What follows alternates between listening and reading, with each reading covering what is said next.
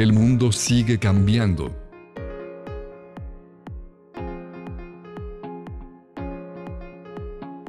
El tiempo de mantener despierta la conciencia sigue siendo hoy. Hoy es el tiempo de Señor C.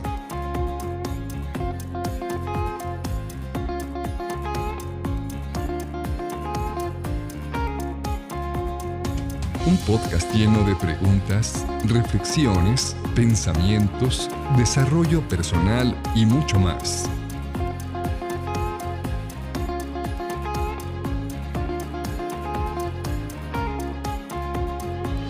Bienvenidos.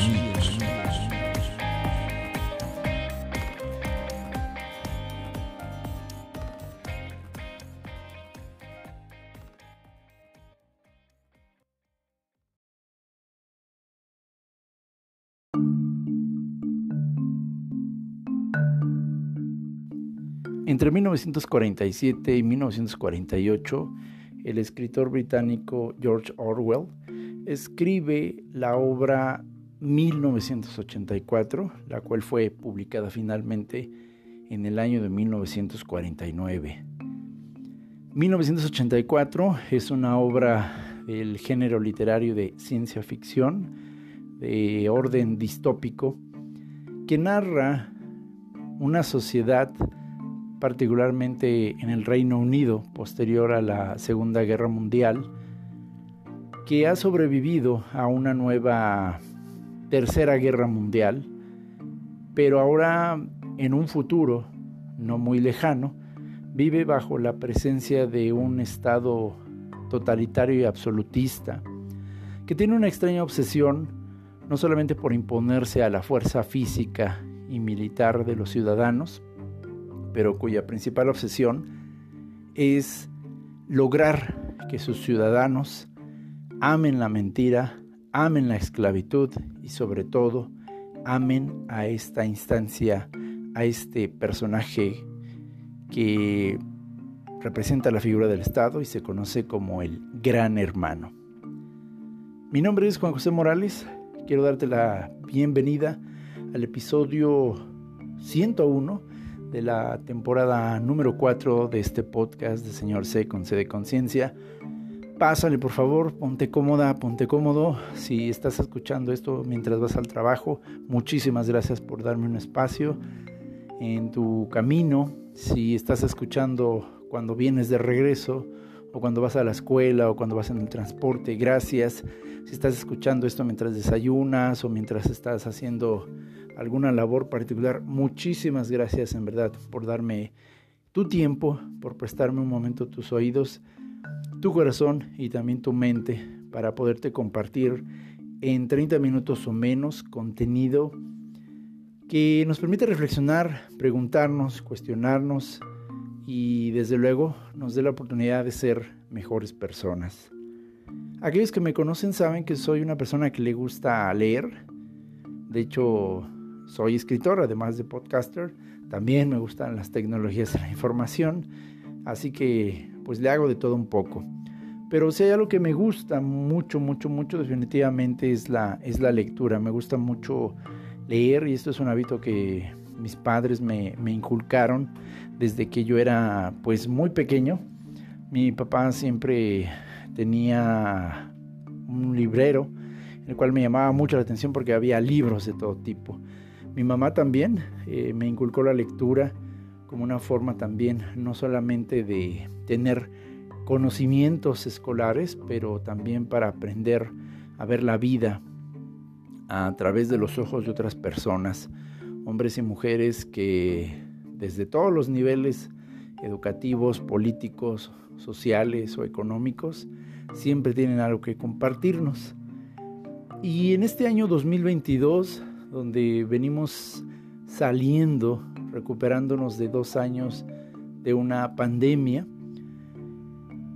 atravesando luego por una guerra que, es, paradójico, eso ya lo dije en otras temporadas,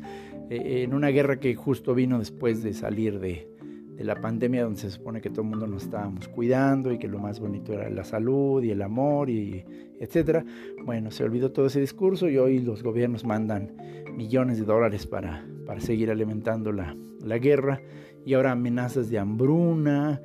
y bueno, e, es interesante el año 2022. Hay muchos eh, maestros de conciencia que señalan que este año 2022 es un año nuevamente de repuntes de conciencia, mucha energía moviéndose todavía y que seguramente va a ser un año interesante, por no decir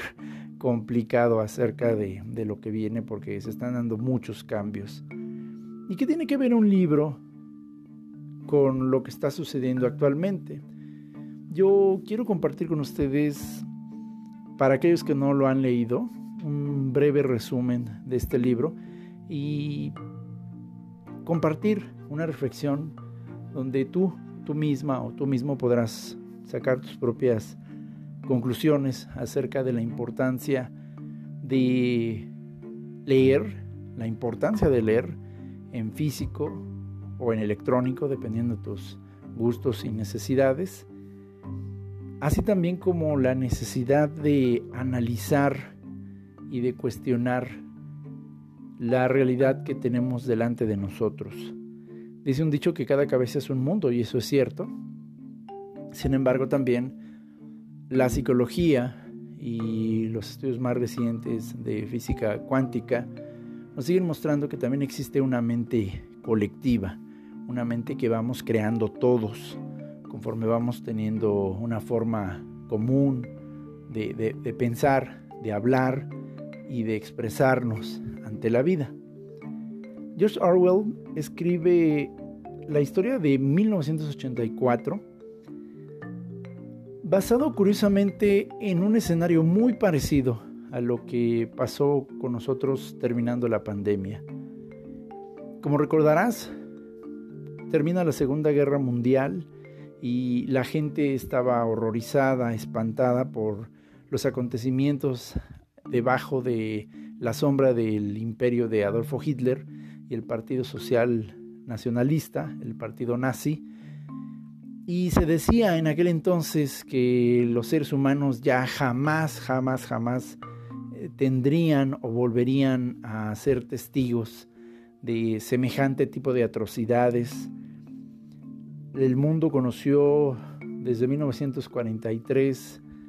hasta finales de 1945, en la Segunda Guerra Mundial, dos dictadores principales, uno sería Benito Mussolini y el otro sería Adolfo Hitler, que se distinguieron por, a base de un discurso nacionalista, una supuesta superioridad de razas, imponer estados de violencia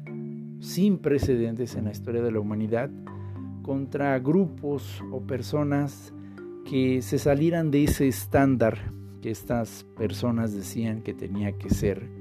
La justificación era desde un tema de supuesto linaje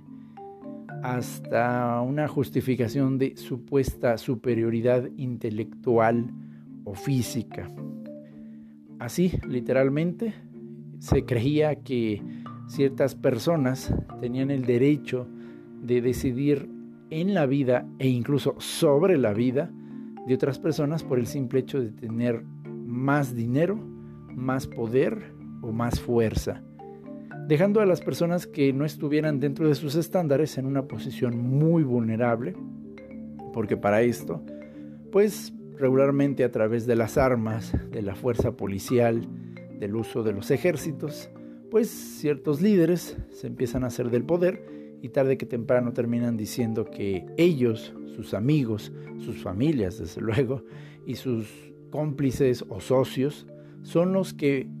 son más inteligentes, más listos, más capaces, y entonces la masa se vuelve una especie como de subespecie que siempre tratan, califican como si fuera inferior y ellos se supone son menos inteligentes, menos capaces y tratan de justificarlo diciendo que por eso son pobres, que por eso no tienen el mismo dinero, por eso no tienen el mismo poder, etcétera, etcétera, etcétera. El mundo supuestamente venía de corregir ese tipo de errores al punto que en 1948 se redacta la Carta Universal de los Derechos Humanos, precisamente en la sede de la ONU, y se decía que el mundo ahora estaba destinado a ser un lugar lleno de paz porque todos íbamos a trabajar para ser hermanos y, evitar este tipo de gobiernos totalitarios que, Mussolini o que Hitler habían querido imponer. Sin embargo, sin embargo, precisamente entre 1947 y 1948, Gran Bretaña o Reino Unido estaba experimentando un nuevo renacer político con nuevos gobernantes que,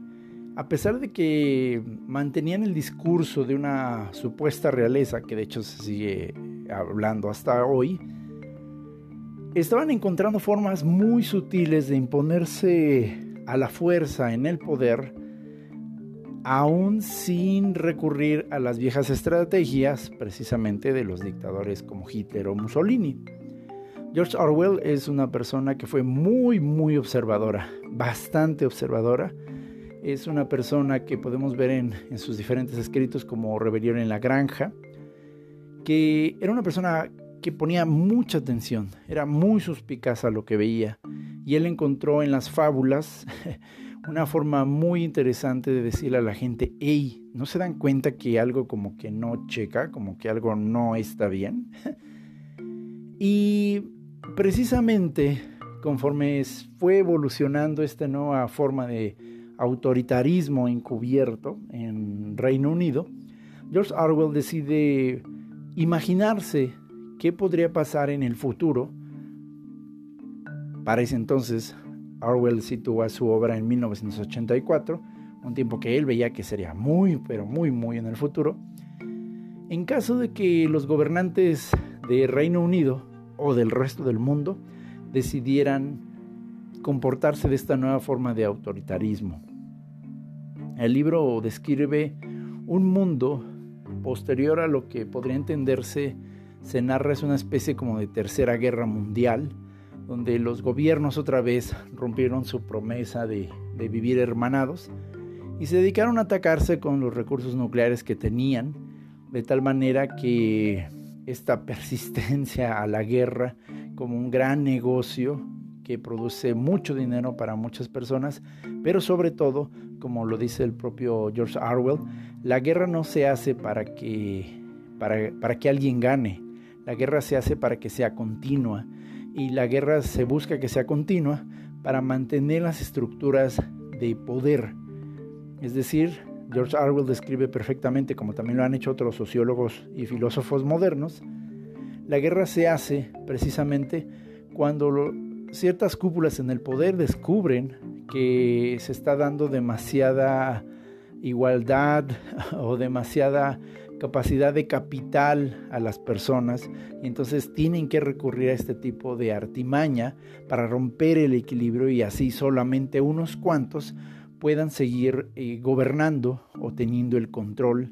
de la economía, de los recursos y desde luego de el poder de la masa. Así que surge un estado eh, que usa la figura de una supuesta instancia y de un supuesto personaje que en el libro se conoce como el gran hermano. Simple y sencillamente se le representa como un sujeto que está constantemente viendo a los ciudadanos. Nunca se menciona su nombre, se entiende que es una figura de presidente o de líder que es omnipresente porque este nuevo estado introduce su imagen en todo, todo rincón de la vida del ser humano. Y esta es particularmente interesante porque existen pantallas instaladas prácticamente en cada lugar donde hay seres humanos y en cada hogar, en cada escuela, en cada restaurante, se instalan pantallas que permiten desplegar información y propaganda de la figura del Estado que constantemente está diciendo mentiras, disfrazadas de verdades, y que además tiene la capacidad de ver a los ciudadanos, de espiarlos, es decir, estas pantallas constantemente están enteradas de qué está haciendo el ciudadano y tiene prohibido el ciudadano apagar estas pantallas. No se le permite al ciudadano que apague la pantalla. De hecho, apagar la pantalla se considera un delito y así lo han aprendido los ciudadanos de tal manera que no se atreven siquiera a, intentar desconectar o apagar estas pantallas porque todo lo cubren, todo lo cubren. Es una gran red de pantallas que se dedican a observar, a escuchar todo lo que hace el ciudadano. Y obviamente en estas pantallas, bueno, pues podemos ver el uso de la tecnología como una forma de control, algo que fue muy particular y visto precisamente desde la Segunda Guerra Mundial. La tecnología en 1984 es vista como una de las principales herramientas de control precisamente para establecer esa sumisión de la sociedad que al principio lo veía como un gesto de modernidad, pero precisamente termina siendo objeto de nada más ni nada menos que de una persecución y de un estado de hipervigilancia constante. Pienso en estas pantallas y pienso en nuestros celulares, en nuestras tablets y desde luego en esta cosa que nos han impuesto que se llaman bocinas inteligentes, que están disfrazadas de comodidad, de modernidad y de innovación, pero que ya se ha comprobado también, están muy pendientes, escuchando constantemente lo que decimos y lo que hablamos, para que esta información se mande a servidores que solamente las grandes empresas controlan y puedan aprender con algoritmos de inteligencia artificial qué le gusta a cierta persona, qué le gusta a cierta familia y en base a eso convertir a estas personas en una especie de campo de minería de datos para ofrecerles productos o servicios que vayan interconectando la tecnología con su forma de consumir o de comprar o de vivir. En 1984 la guerra también es utilizada de una manera constante. Los ciudadanos viven bajo siempre la sombra de un terror inevitable. Se dice en 1984 que el gran pueblo de Oceanía está en constante guerra contra otros pueblos, Eurasia, Esteasia, y se muestra la guerra el constante tema de la muerte, la lucha entre pueblos a nombre de la nación, a nombre del orgullo nacionalista, siempre como una constante. En las pantallas del Gran Hermano siempre se está presentando el, el típico blanco y negro que caracteriza mucho a la sociedad ah, moderna desde la Segunda Guerra Mundial que es un discurso prácticamente de todo blanco o todo negro. Nosotros somos buenos, ellos son malos. Y este tipo de discurso alimenta las pantallas de 1984 porque constantemente el Estado utiliza estas pantallas para promover la idea de que los ciudadanos, los que viven en Oceanía, son lo más bueno, lo más patriótico, lo más digno y que todos los demás son enemigos, son malos, deben de ser aniquilados, deben de ser muertos, deben de ser perseguidos. Esta propaganda política se esparce de tal manera que el gran hermano,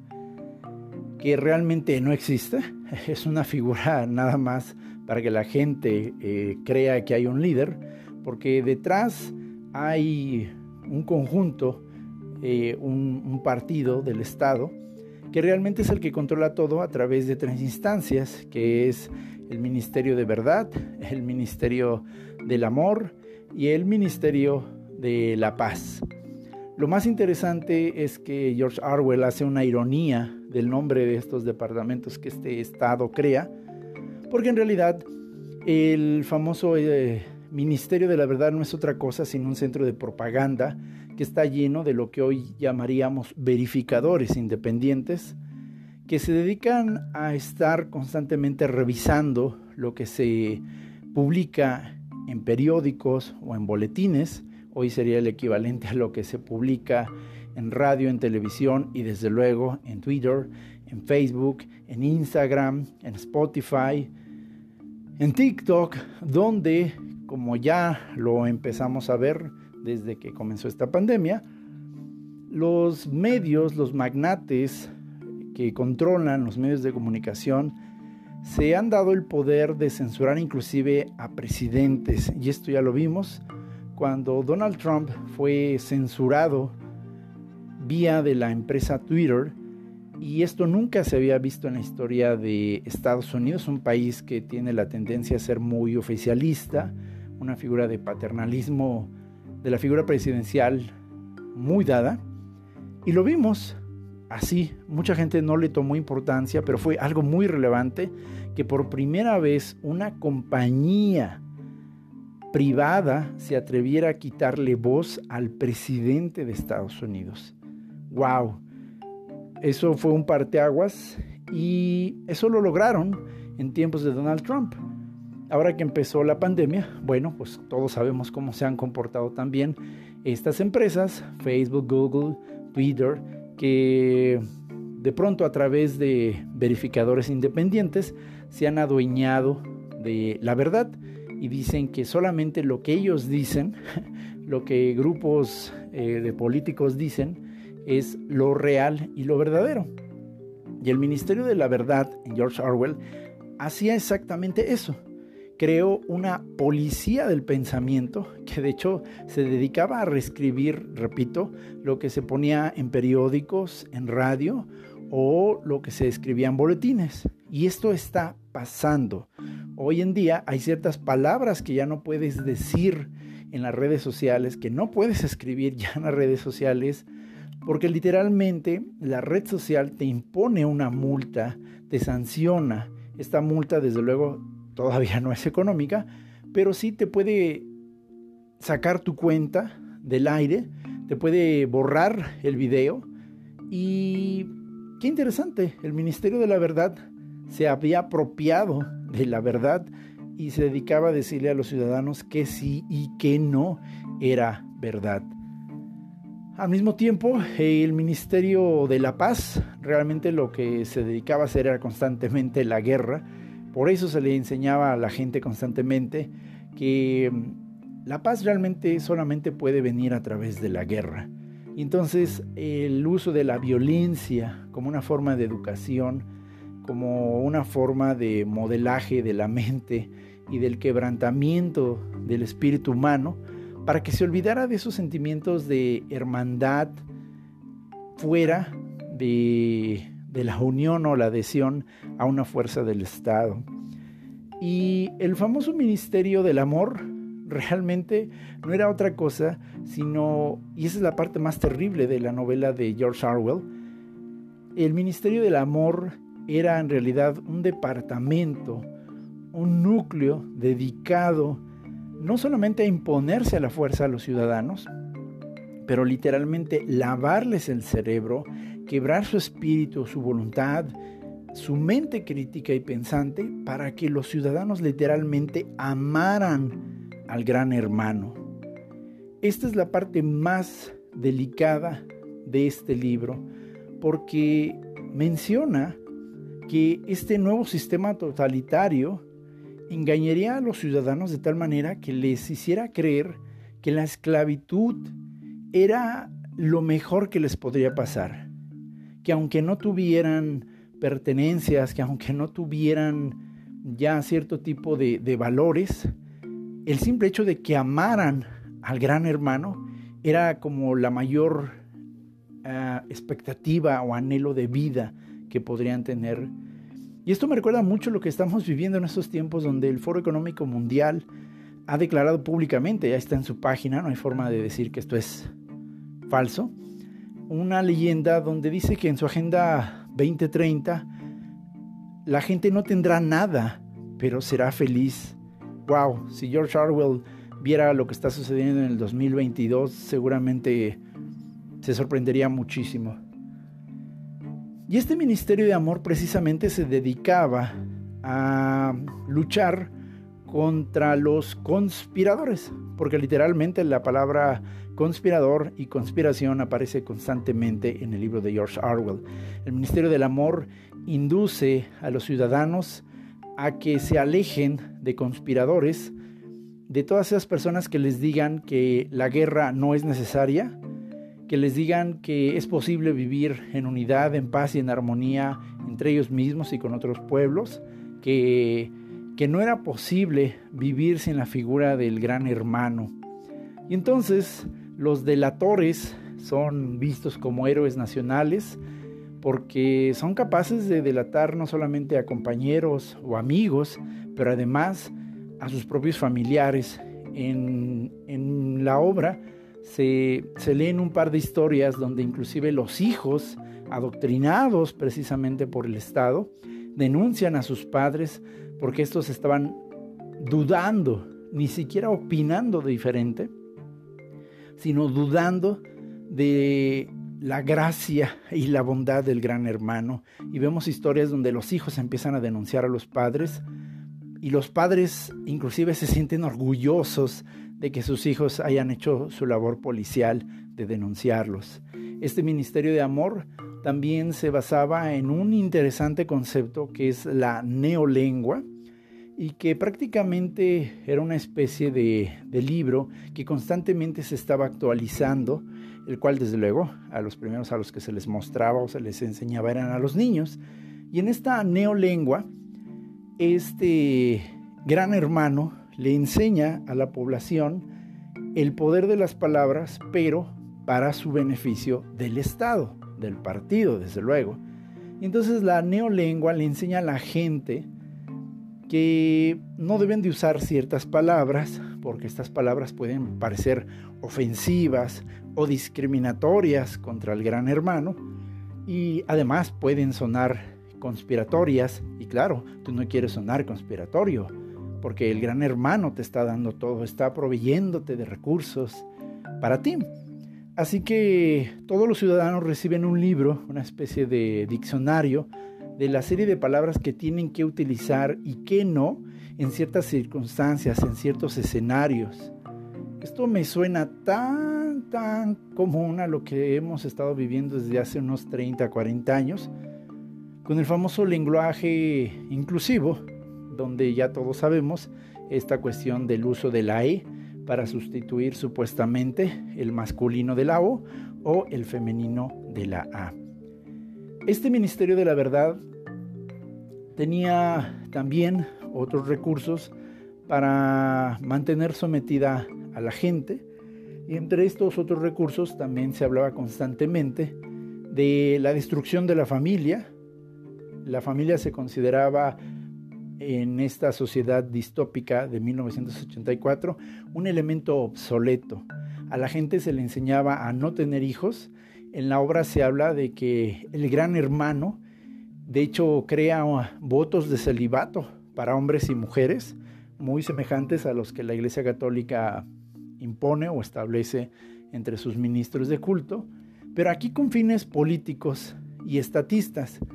Así que se les enseñaba a los ciudadanos a no tener hijos y se les decía que tener hijos era pues prácticamente una pérdida de tiempo porque pues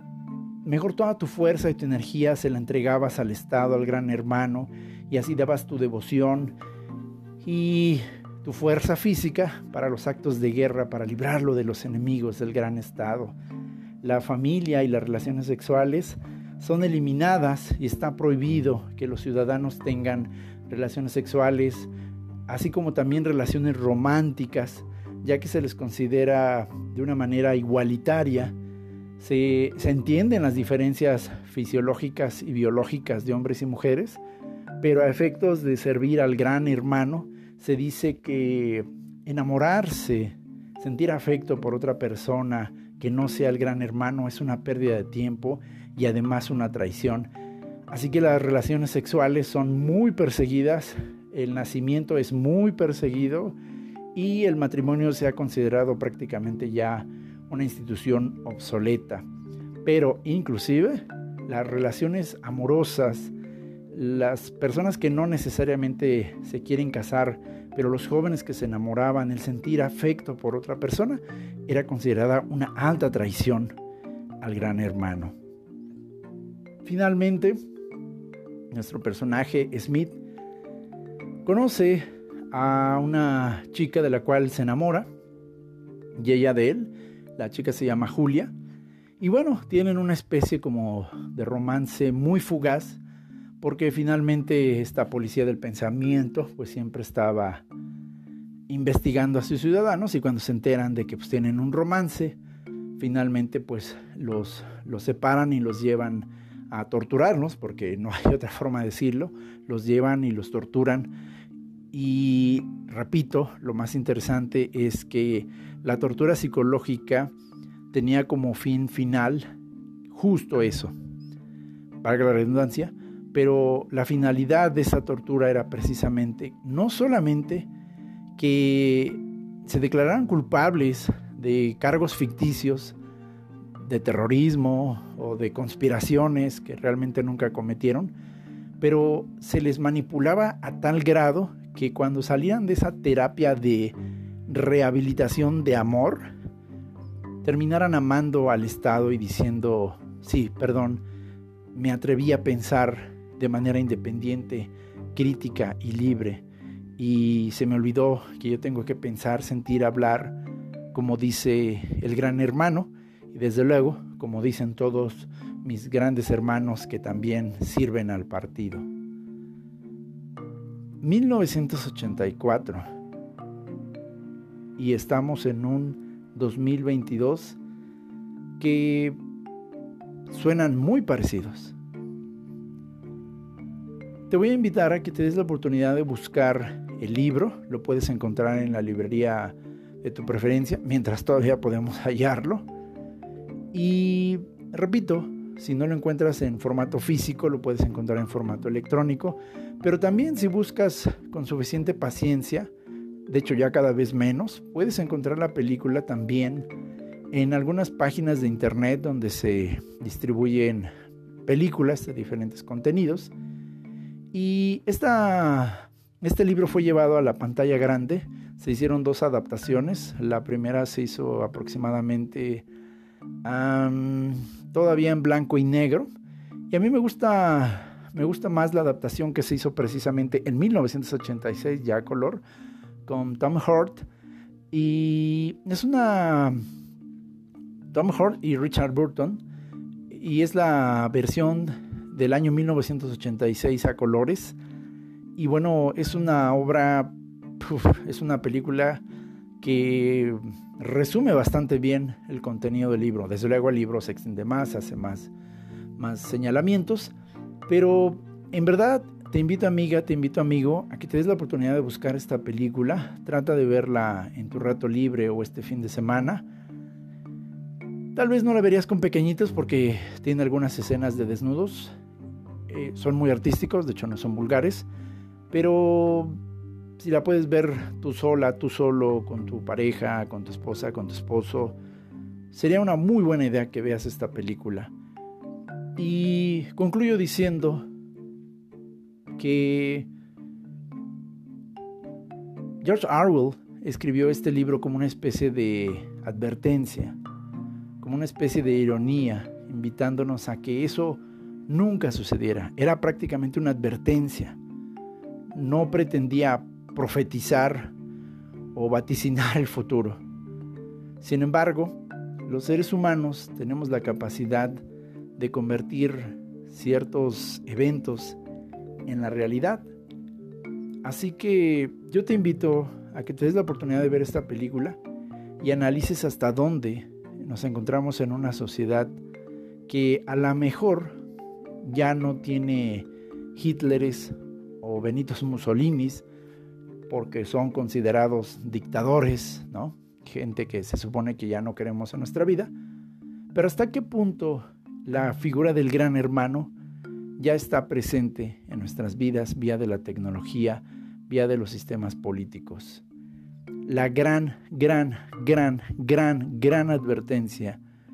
que George Orwell nos hacía en 1984 sigue vigente hasta nuestros días. No dejes de pensar libremente, no dejes de cuestionar, no dejes de ser un ser humano libre. Y George Orwell dice, y con esto concluyo, en una parte de su libro, no se trata solamente de mantenerse vivo, se trata de mantenerse humano. Paz a todos ustedes.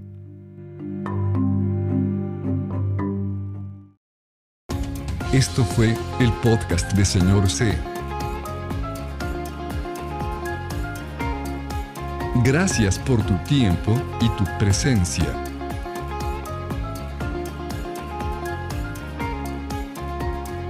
Esperamos que lo hayas disfrutado, pero y sobre todo, te lleves una nueva pregunta y una nueva reflexión. No te decimos adiós,